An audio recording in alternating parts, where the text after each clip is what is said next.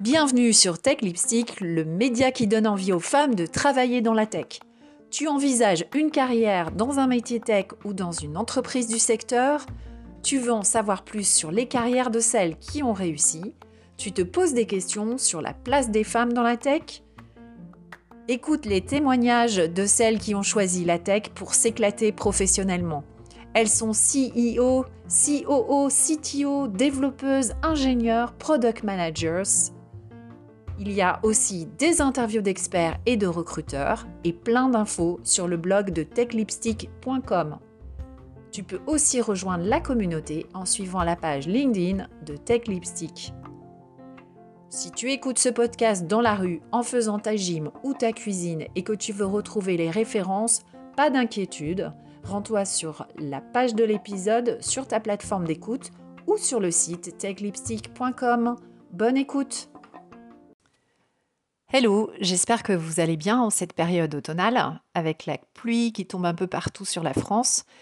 Pensez à prendre de la vitamine D, c'est hyper important pour la santé. Alors, je vous retrouve aujourd'hui pour une synthèse de la série Tech Makers. Autrement dit, des portraits de femmes qui exercent un métier requérant des compétences techniques. Et pour cette série, j'ai également invité un homme qui est aussi dans ce cas, donc c'est aussi un tech maker, mais surtout il est engagé sur les sujets de formation et sur les sujets de diversité. Donc euh, c'est mon premier invité et, j'étais ravie d'avoir cette euh, conversation avec lui. Alors, euh, mes quatre portraits. Il y en a, il y a trois interviews que j'ai faites récemment. Il y en a une qui était une de mes premières invitées. C'est Gwenaël Gorevich. Gwenaëlle, elle est. Euh, donc, vous pouvez retrouver l'épisode au tout début, je crois que c'est l'épisode euh, numéro 2 ou 3. Gwenaëlle, elle est CTO, donc Chief Technology Officer, dans un studio de jeux vidéo qu'elle a cofondé avec euh, un, homme. Et elle a un profil hyper intéressant parce que elle a choisi de ne pas faire d'études. En fait, elle était très bonne élève, sauf que probablement que le système scolaire n'était pas tellement adapté euh, à son, type de, profil. Et elle a choisi de ne pas faire d'études. Et en revanche, donc elle a démarré avec un, job euh, alimentaire. Et puis, par le jeu des, euh, des, rencontres, elle a eu vent d'un nouveau langage qui était, euh, bah, commençait à être très en vogue sur le marché, qui était le langage Java ou JavaScript. Elle s'est formée sur le tas. Et franchement, elle a beaucoup de mérite parce qu'à l'époque, c'était pas du tout aussi facile qu'aujourd'hui. Et puis, euh, bah, de fil en aiguille, elle a augmenté ses compétences techniques. Elle a notamment euh, travaillé en freelance, ce qui l'a poussée à, avoir plus, de plus en plus de compétences. Et elle a travaillé sur un gros projet euh, euh, qui était piloté par euh, l'Occitane, un projet d'application digitale pour créer des produits de beauté sur mesure qui s'appelle Duolab. dont elle a été bah, déjà le CTO avec une, en partant d'une page blanche. Et euh, donc c'est après ce projet-là qu'elle a eu l'opportunité, appelée par quelqu'un qu'elle connaissait, de euh, créer un studio de jeux vidéo, ce qui était vraiment euh, un rêve pour elle et qu'elle pensait inaccessible. Donc avec sa curiosité d'esprit, avec son ouverture, avec bah, évidemment beaucoup de travail pour acquérir toutes les compétences qu'il lui fallait, Gwenaëlle exerce aujourd'hui un métier qu'elle adore et euh, auquel elle ne renoncerait pour rien au monde. Le deuxième profil dont je veux vous parler, c'est celui de Valérie Quignot. Elle se destinait à une carrière de linguiste.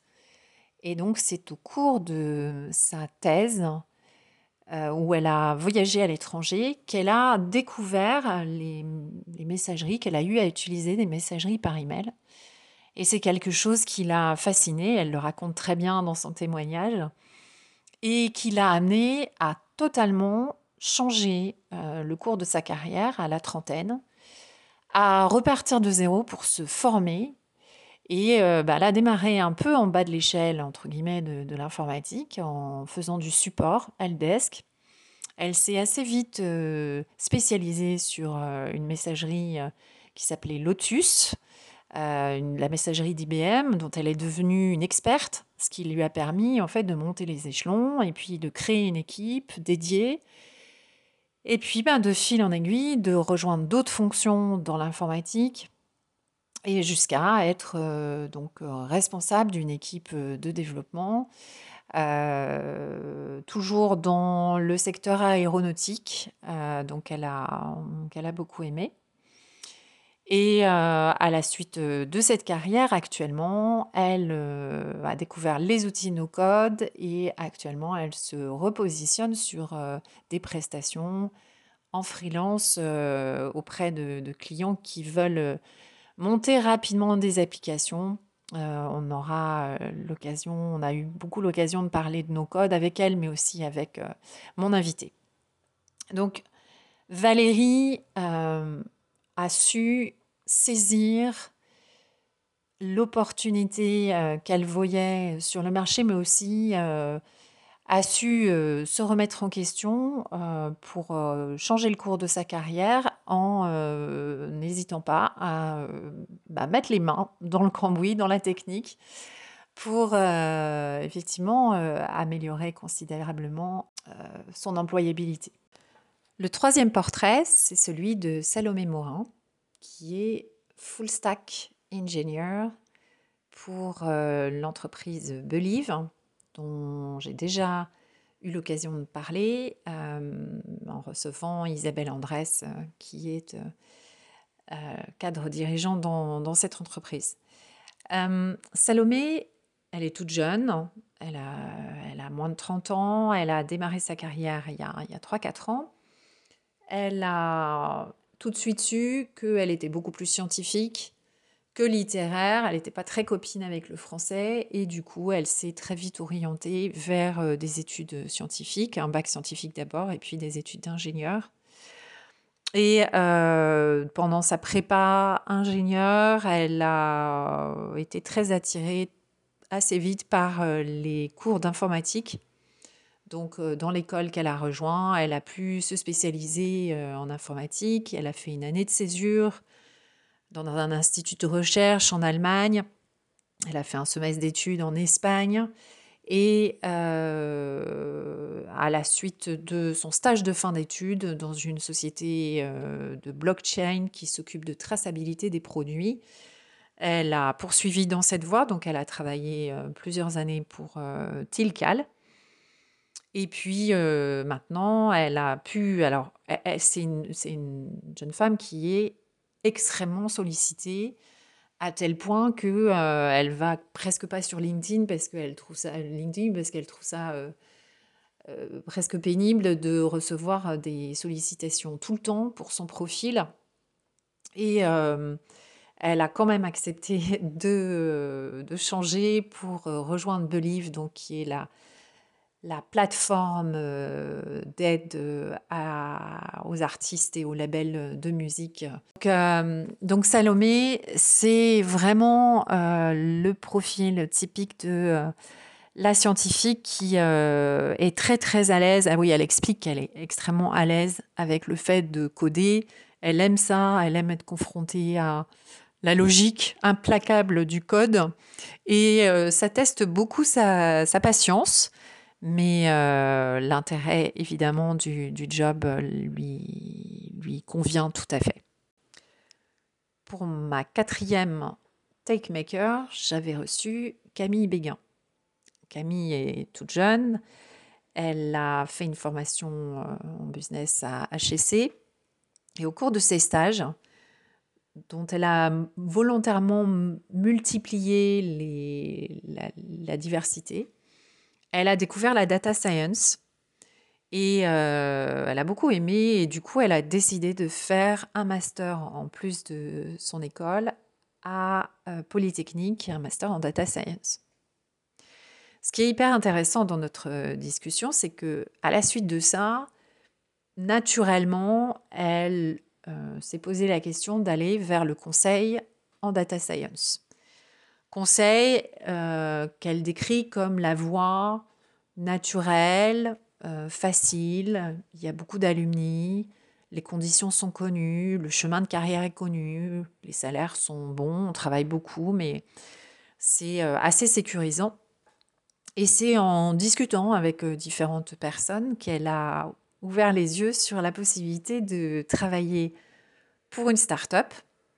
Alors, pas n'importe laquelle, elle a, fait, fait son étude de marché et puis elle a décidé de rejoindre WorkLife, qui est une start-up qui propose une plateforme de gestion des ressources humaines pour notamment gérer les avantages des salariés. Euh, donc Camille est la seule personne qui s'occupe de data dans l'entreprise, qui lui donne la possibilité de beaucoup apprendre, tout en n'étant pas livrée à elle-même, puisque euh, elle explique qu'elle est euh, aidée par le head of engineering. Enfin, donc elle elle regrette absolument pas son choix et d'autant plus qu'elle dit elle-même que dans le secteur pour le coup de la, French Tech, c'est quand même assez facile de changer si jamais on n'est pas euh, content, on s'est trompé, ou voilà, on veut changer de, de boîte ou de secteur. Donc euh, un profil euh, avec évidemment un, très haut niveau d'études, mais également ben, une prise de risque sur le type d'entreprise qu'elle a décidé de rejoindre. Et en tout cas, elle, ne le regrette pas. Enfin, mon dernier portrait, c'est celui d'un homme. Milan Boigard est le fondateur de On Code School. Et ce qui m'a euh, beaucoup intéressé en discutant avec lui, c'est deux choses. La première, c'est qu'il a aussi un profil littéraire euh, il se destinait à l'administration publique. Puis, euh, au cours de ses études, il a découvert le développement et ça lui a tellement plu qu'il a réorienté ses études vers du coup la communication, le digital, avant de se lancer en freelance et de se mettre à développer lui-même. Il a très vite été vers l'entrepreneuriat, il a créé plusieurs, plusieurs entreprises et dont la dernière Unscode School a pour mission de euh, former des personnes euh, au no-code. Donc, euh, ces outils qui permettent à des personnes de développer des applications sans avoir à apprendre les, langages de code informatique. Alors, nous avons beaucoup parlé de nos codes avec euh, Milan. Et d'ailleurs, si vous écoutez l'épisode, euh, je vous invite à certains moments, si vous voulez sauter euh, certaines parties, je vous indique à quel moment vous pouvez repositionner votre écoute. Mais nous avons aussi parlé du sujet de la parité. Milan vient du monde des développeurs il sait qu'il y a très peu de femmes, évidemment, et lui estime qu'il ne faut pas reproduire la même erreur avec euh, les outils no-code et absolument essayer d'intégrer mieux les femmes. Euh, alors il reconnaît qu'il y a un biais culturel, et je vous en parlerai après. Donc il a à cœur pour euh, les promos de son école avoir autant de femmes que d'hommes. Et il a fait son mea culpa pendant l'épisode, ce qui était euh, bah, très bien de sa part, en disant qu'il avait sous-estimé le fait que c'était pas suffisant d'avoir une promo de, à égalité entre hommes et femmes, mais c'était hyper important d'avoir également des intervenants, donc des femmes, pour euh, bah, donner les cours, parce que sinon, les, les femmes participant à la formation avaient du mal à s'y retrouver. Euh, voilà, donc on est assez, on a été assez loin dans les discussions. On a aussi parlé de euh, bah, ce que ça veut dire quand on poste sur LinkedIn et, et d'autres sujets comme ça. Mais en tout cas, il est sincèrement engagé sur ce sujet qui, euh, comme il le rappelle, est un combat euh, de tous les jours.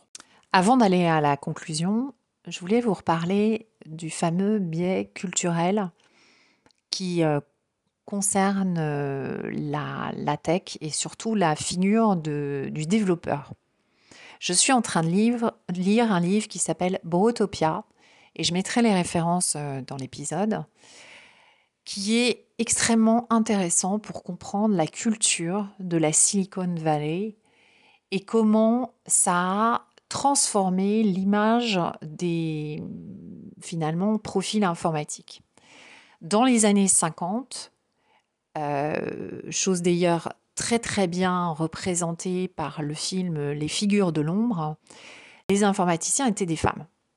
En fait, euh, les figures de l'ombre mettent en scène trois femmes de la NASA qui étaient des Afro-américaines. Et euh, ce qui s'est passé, donc ces métiers-là, qui étaient euh, en plein développement, se sont retrouvés extrêmement bien payés. On parle de, 20 000 dollars par an à l'époque, ce qui serait l'équivalent de, de 150 000 euros par an aujourd'hui. Et les hommes, euh, naturellement, s'y sont intéressés, ce qui, est, évidemment pas un problème en soi. Les formations se sont multipliées. Et puis, euh, les candidatures à ces formations ont afflué. Et le, ce qu'on peut appeler un peu comme le péché originel de la tech, c'est que pour sélectionner les candidats, euh, il y a eu des tests qui ont été mis en place. Alors, je me souviens plus des détails, mais c'est dans, le bouquin. Des tests ont été mis en place et ces tests ont été faussés. Ils ont, pour, essayer de trouver les caractéristiques communes à des gens qui seraient des bons développeurs, ils ont pris euh, un panel de 1300 développeurs, dont 1200 hommes. Donc en fait, ils ont fait, ils ont basé les tests de recrutement, bah, que ce soit pour les universités ou pour euh, plus tard pour les, carrières, sur 1200 hommes. Et ce qu'ils ont trouvé, c'est que c'était des gens qui n'aimaient pas trop les autres, qui étaient plutôt renformés. Et donc on comprend un peu le mythe du euh, geek boutonneux et euh, renfermé sur lui-même.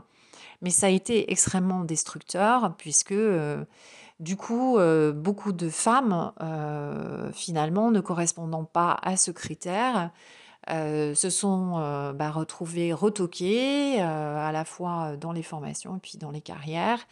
Et tout ça a été un terrible cercle vicieux. donc c'est ce que moi j'appelle le péché originel de, de la Silicon Valley.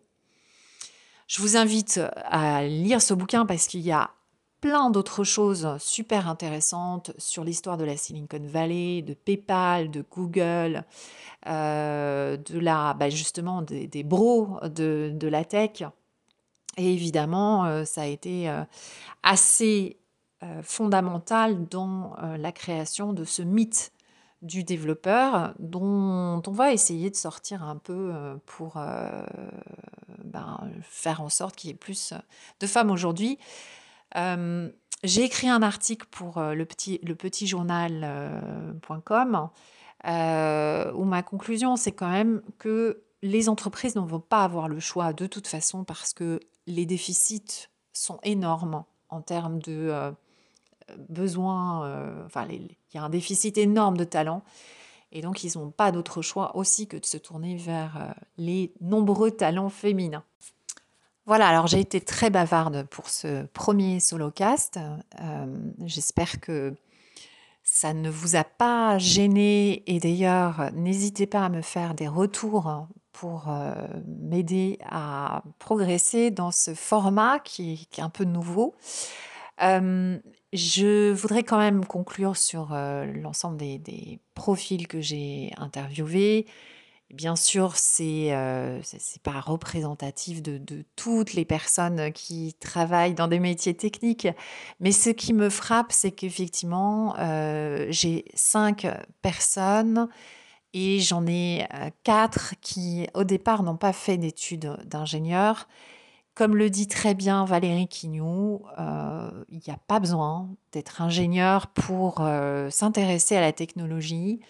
Euh, surtout pas euh, pour s'intéresser au digital. Et le digital, peut amener à la tech. Dans beaucoup d'exemples de, carrière, on retrouve ça.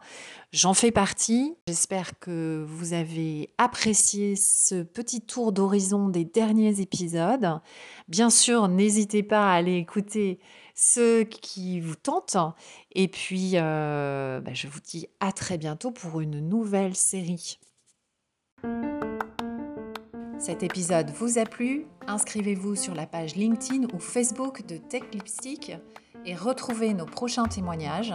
Et n'hésitez pas à partager. Bonne journée